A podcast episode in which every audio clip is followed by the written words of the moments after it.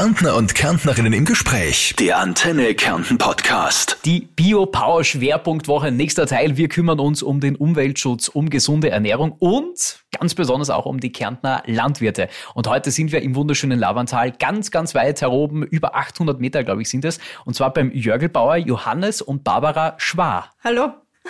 Hallo. Schön, dass du bei uns bist. Ja, danke, dass wir unser Studio heroben aufbauen haben dürfen bei euch. Ihr habt einen großen Bauernhof. Wir haben insgesamt 50 Hektar.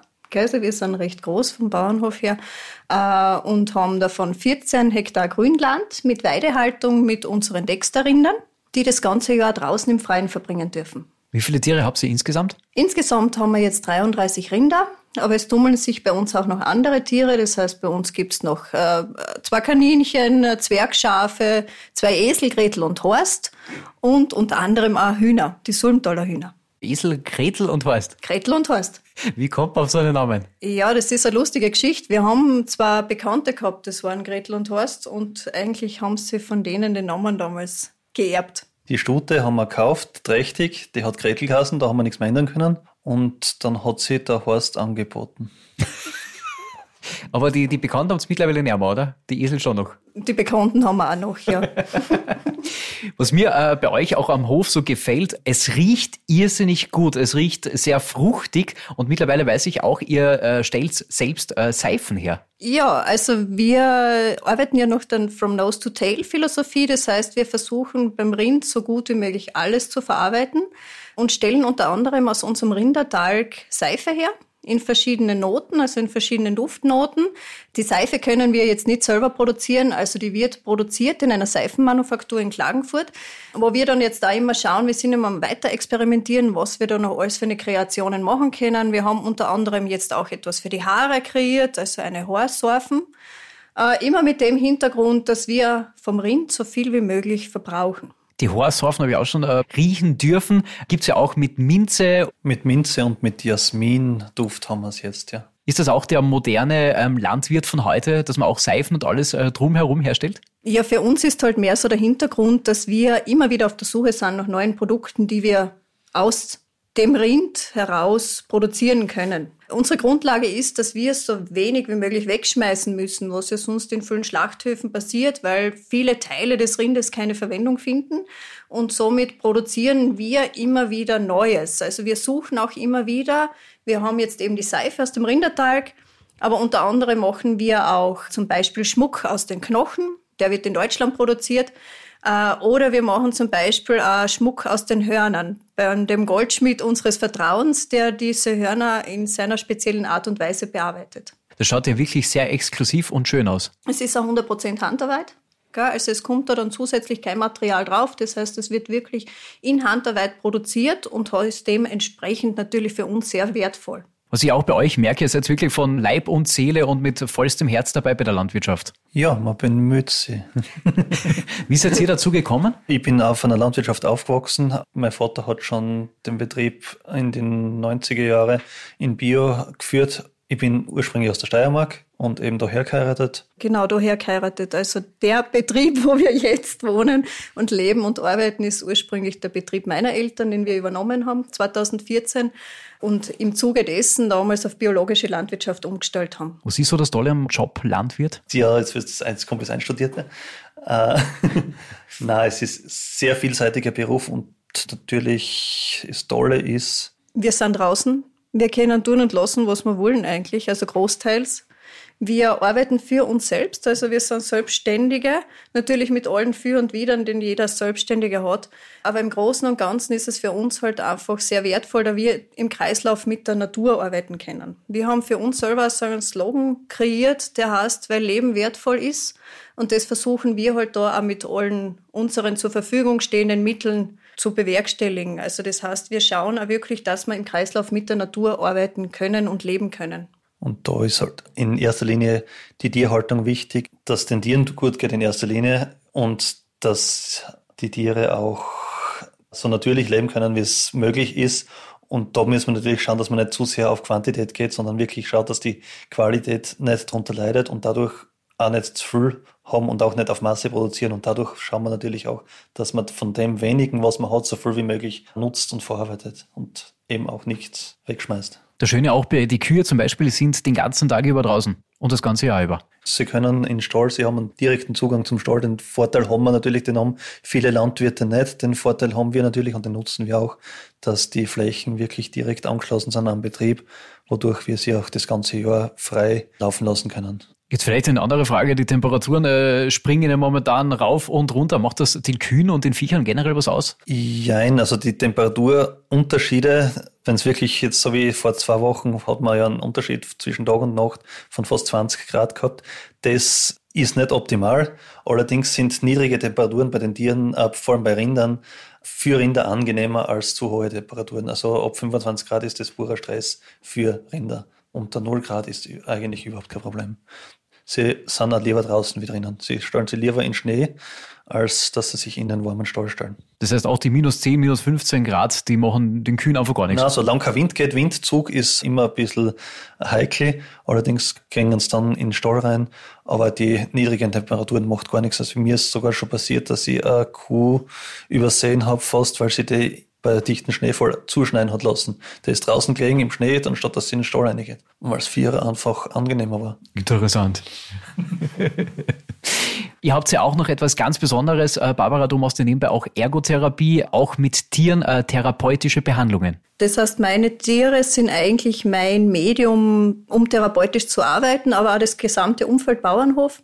Das heißt, äh, wenn bei mir Therapie stattfindet und das für meine Patienten passt, dann sind wir draußen unterwegs. Unter anderem arbeite ich dann am meisten mit den Hühnern, aber auch mit den Schafen. Unter anderem gibt es dann bei uns zum Beispiel auch Schafkuscheln. Das heißt, wir können zum Beispiel mit den Schafen gemeinsam im Stall Zeit verbringen und Kontakt schließen, wo wir dann einfach schauen, wie muss man sich verhalten, dass das Tier zu ankommt was braucht's dafür, was dann wieder ganz viel mit sozialen Verhalten zu tun hat, mit sozialer Integration, dass man einfach auf ein anderes Individuum gut eingehen kann. Wann äh, sollte man mit einem Schaf kuscheln? Oder wer? Jeder. Mit einem Schaf kann jeder kuscheln. Das kann vom hohen Alter bis zum Kleinkind, das kann eigentlich jeder machen.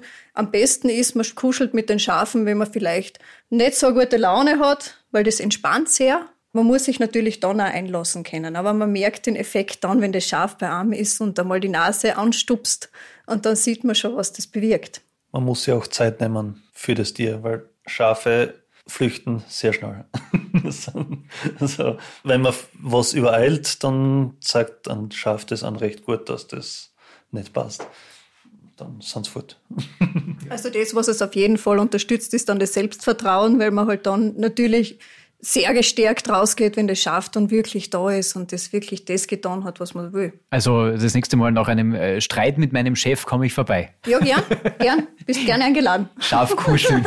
Bist gerne eingeladen. Kann da der Chef mitkommen? Also vielleicht hilft es beide. Den Chef will ich dann wahrscheinlich da lassen. Und du hast gesagt, du machst auch äh, Therapeutisches äh, mit den Hühnern. Genau, also Hühner sind auch super. Hühner sind zum Beispiel super für Reaktionstraining. Wir haben ein Huhn, die Cordula, die äh, zum Beispiel so eine Halligalli-Glocke läuten kann, was dann einfach einen totalen Spaßeffekt gibt, wieder motivierend ist für die Patienten und man halt viele Funktionen trainieren kann damit. Man kann zum Beispiel mit dem Klicker jetzt feinmotorische Aktivitäten trainieren, aber eben Reaktionsfähigkeit, Aufmerksamkeitsfähigkeit. Also alles Dinge, die man im Alltag braucht. Wie sind da so die Reaktionen von den Menschen? Total gut. Also ich habe sehr positive Rückmeldungen. Ich habe auch von den Therapieerfolgen her geht's oft eine Spur schneller. Es sind Kinder vor allem sehr motiviert, aber auch Eltern, die einfach mal was anderes haben wollen, gell? die nicht so in diesen vier Wänden sitzen möchten, sondern einfach raus. Und das merkt man schon, dass das gesamte Umfeld extrem positiv wirkt auf die Therapie. Und ich merke auch bei euch beiden so eine gewisse Entspanntheit, so eine gewisse Ruhe. Bekommt man das als Landwirt automatisch? Ja. Na, das muss man auch, wenn man, wenn man keine Zeit hat, sagen an die Tiere, dass man sie Zeit nehmen soll. Weil je weniger Zeit man zur Verfügung hat und das dem Tier dann zeigt, dann pfeift an das Tier was. Also wenn man zum Beispiel irgendwas vorhat, wenn es nur Umsperren ist oder Schafe scheren oder was, wenn man sich die Zeit nicht nimmt für das Tier, dann tut das Tier genau das Gegenteil von dem, was man haben will. Also wir haben es heute selber wieder gemerkt, wir wollten unseren sturen Jakob, das ist unser Zuchtstier, in den Stall bewegen und der sture Jakob merkt es, wenn man Stress hat. Dann bleibt der sture Jakob nämlich stehen und bewegt sich keine Millimeter. Und dann dreht er sich um und dann schaut er die an. Dann musst du schauen, dass die nicht als erstes bewegst, weil sonst hast du verloren. das wäre bei einem Stier schlecht. da hast du dann warten und wirklich Geduld haben, gell, bis einer sich bewegt in der Herde und dann geht es wieder hin. Sobald einer geht, gingen die anderen nachher mit und dann passt es wieder. und man kann ja auch sagen, es wird ja auch direkt vermarktet, oder? Bei euch kann man ja auch äh, einkaufen. Bei uns kriegt man äh, Frischfleisch hauptsächlich vom Rind, also das ist so unsere Hauptsparte. Und bei uns ist es so, dass wir das Frischfleisch beziehungsweise auch die Produkte, die jetzt nicht verkauft werden als frischer, die wir die weiterverarbeiten. Das heißt, bei uns bekommt man dann Produkte im Glas, die der Johannes herstellt. Also der ist da der Meister bei uns, der das macht. Und dann gibt es halt Produkte wie Chili con Carne, Gulasch im Glas. Wir haben einen eigenen Rindfleischaufstrich, der mit Kartoffeln hergestellt wird. Der nennt sich Rinderstreich. Was uns wichtig ist, dass wir 100% Rindfleisch drinnen haben. Das ist bei uns jetzt einmal wichtig und dass wir kein Fleisch zukaufen. Das heißt, alles, was in diese Produkte reinkommt vom Fleisch, ist bei uns gewachsen. Das war am Anfang relativ schwierig, da eine gute Rezeptur auszufinden. Vor allem beim Fleischaufstrich ist zu 99 Prozent Schweinespeck dabei, einfach um die Konsistenz herzustellen. Das wollten wir nicht, weil ich gesagt habe, tierische Produkte werden wir nicht zukaufen, wenn wir es selber nicht haben.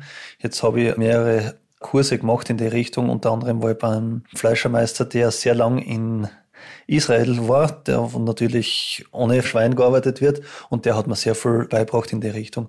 Und da sind eben sehr viel von diesen Kreationen dann rausgekommen. Also, dass wirklich nur rein auf Rindfleisch, mit Rindfleisch gearbeitet wird.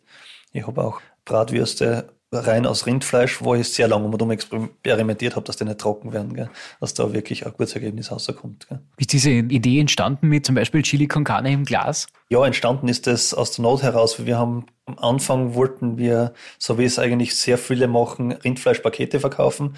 Dann sind wir draufgekommen, dass gerade in dem Segment die Leute sehr individuell sind die einen wollen das nicht, die anderen wollen das nicht. Und dann haben wir gesagt, ja, dann soll jeder bestellen, wie er will. Und das, was wirklich nicht verkauft wird, machen wir dann Würst draus.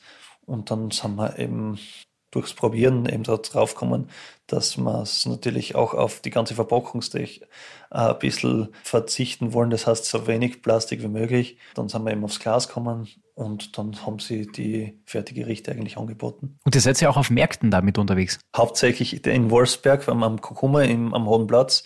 Den gibt es jetzt seit mittlerweile zwei Jahren und der wird sehr gut angenommen und dort bin ich alle zwei Wochen und ansonsten im Raum Wolfsberg in ausgesuchten Geschäften, also nicht wirklich im großen Einzelhandel, aber ausgesuchte Geschäfte sind unsere Produkte auch drinnen. Ja. Und wir haben auch unseren eigenen Hofladen, wo unsere Produkte auch 24 Stunden lang erhältlich sind äh, mit einer Selbstbedienungskasse. Also eh das, was eigentlich jetzt viele Bauern Gott sei Dank gemacht haben in letzter Zeit, dass sie wieder rausgegangen sind und ihre Produkte wirklich vor Ort auch verkaufen. Dass man auch weiß, wo es her ist. Ist das in den letzten äh, Monaten oder Stichwort äh, Corona jetzt auch wieder mehr geworden? Ja, es ist auf jeden Fall mehr geworden es ist mehr Bewusstsein geschaffen worden. Es war immer so ein bisschen so ein Hype drum, dann war wieder ein bisschen weniger. Ich glaube, es ist viel geblieben. Also ich glaube, das Bewusstsein der Leute ist schon gestiegen in die Richtung, wieder regionaler zu kaufen und auch zu schauen, welche Lebensmittel es sind, vor allem auch im Sektor Bio-Lebensmittel